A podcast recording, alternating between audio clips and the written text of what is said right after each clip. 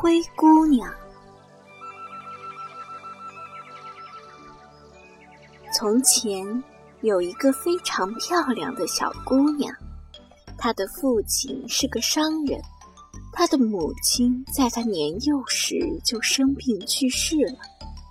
没过多久，小姑娘的父亲又娶了一个妻子，新妻子带来了两个女儿。这两个姐姐长得不如小姑娘漂亮，心肠也很坏。两个姐姐让小姑娘脱掉漂亮的衣裳，换上灰色的旧外套，还把她赶到厨房里干活。每天天不亮。小姑娘就得起来挑水、做饭、洗衣。到了晚上，她甚至连睡觉的床铺也没有，只能睡在炉灶旁边的灰烬中。这样一来，她的身上沾满了灰烬，又脏又难看。姐姐们都嘲笑她是灰姑娘。有一天，灰姑娘的父亲要到集市去。他问女儿们想要什么礼物，大姐姐说：“我要漂亮的衣裳。”二姐姐叫道：“我要珍珠和钻石。”灰姑娘说：“我只要您在回家时把碰着您帽子的第一根树枝带回来。”灰姑娘把父亲带回来的树枝栽到母亲的坟旁，每天都在坟旁伤心地哭泣。日复一日，灰姑娘的泪水把树枝浇灌成了一棵大树。一只小鸟还在树上筑巢，住了下来。灰姑娘与小鸟成了好朋友，无论她要什么，小鸟都会满足她。一次，国王为了给王子挑选新娘，准备举办一个为期三天的大型舞会。邀请全国的未婚姑娘参加，灰姑娘的两个姐姐也被邀请了。他们兴高采烈地让灰姑娘带他们梳头、擦皮鞋。灰姑娘很想参加这个舞会，可是继母，可是继母却担心她会抢走两位姐姐的风头，硬是不让她去。继母把一盘豌豆倒进炉灰里。故意刁难灰姑娘，你得在两个小时之内把豌豆全捡出来，少了一颗你都别想去参加舞会。灰姑娘来到大树旁，找小鸟朋友帮忙。放心，包在我身上。小鸟叫来了天空中所有的鸟儿，一起帮灰姑娘捡豌豆，只花了一个小时就完成了任务。灰姑娘端着装满豌豆的盒子去找继母，以为这下子自己就可以去参加舞会了。可是继母又将两盘豌豆倒进了炉灰堆里，让灰姑娘继续捡。这次小鸟们只花了半个小时就捡完了。然而继母并没有遵守她的诺言，她只带着她的两个女儿走了。现在。家里的人都去参加舞会了，只剩下灰姑娘孤零零的一个人。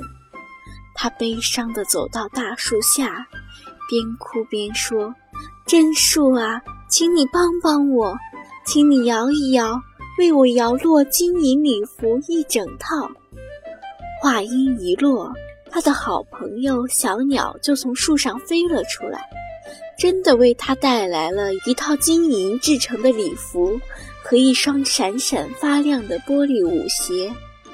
灰姑娘穿上这身漂亮的礼服去参加舞会，大家都没认出来，还以为她是一位美丽的公主呢。王子迷上了漂亮的灰姑娘。那天晚上，他只和她一个人跳舞。舞会结束后。还亲自送她回家，可是灰姑娘在走到半路的时候就偷偷溜走了。第二天，灰姑娘又用同样的方法参加了舞会。当王子送她回到家门前时，灰姑娘立刻跑进院子里，爬到了一棵梨树上。王子找不到灰姑娘，便向灰姑娘的父亲询问。灰姑娘的父亲找来一把斧头，把梨树砍了，结果发现并没有藏在树上。谁也不知道，灰姑娘早就从梨树后面悄悄回到厨房里去了。第三天，舞会又要开始了。王子决心一定要留住那位美丽的姑娘。可像上次那样，灰姑娘又设法从王子身边偷偷溜走了。不过这次她走得太匆忙，以至于把一只玻璃鞋落在了王宫门口。王子决心要找到灰姑娘，他向全国宣布：谁要是能穿上这只玻璃鞋，谁就是我的新娘。一天。王子带着玻璃鞋来到了灰姑娘家，灰姑娘的两个姐姐高兴极了，她们推推嚷嚷地抢着试鞋，都想嫁给王子。大姐姐先试，她粗鲁地把脚往里塞，可大脚趾怎么也塞不进去，这只鞋对她来说实在是太小了。这时，继母拿出一把刀，说：“没关系。”把大脚趾切掉，只要你当上王后，根本用不着走路。为了当上王后，大姐姐咬着牙切掉了自己的大脚趾。她忍着剧痛，勉强穿着鞋走到王子身旁。王子看她穿好了鞋子，就把她当成了新娘，并骑上马，准备回宫去。当他们经过后花园的那棵大树时，停在树枝上的小鸟大声地唱道：“快看那只鞋，鞋太小，它不是新娘。”王子下马一看，发现大姐姐的鲜血正从鞋里流出来。王子马上把大姐姐送回了家。她不是我的新娘，王子说。二姐姐喜出望外，这下终于轮到她试鞋了。谁知。她的前脚塞进去了，后脚跟却怎么也塞不进去。继母又拿出刀，让他削去后脚跟，把鞋子勉强穿了进去。王子看他穿好了新鞋，又把她当成新娘扶上马，并肩坐着一块回宫。但他们经过那棵大树时，树枝上的小鸟又唱道：“再回去，再回去，快看那只鞋。”王子低头一看，发现二姐姐的鲜血正从鞋子里流出来。王子马上调转马头，把二姐姐也送回去了。王子对灰姑娘的父亲说：“他们都不是真正的新娘，请问您还有女儿吗？”父亲回答说：“我还有一个小女儿，不过她成天都在厨房里干活，不可能是你要找的新娘。”可是王子坚持让灰姑娘来试一试。王子把玻璃鞋递给灰姑娘，灰姑娘接过鞋，从容地穿上了。啊，鞋子就像为她定做的一样，合适极了。王子走上前，仔细地看着灰姑娘的脸庞。啊，她正是自己心仪的那位姑娘。王子兴奋地喊着：“这才是我真正的新娘！”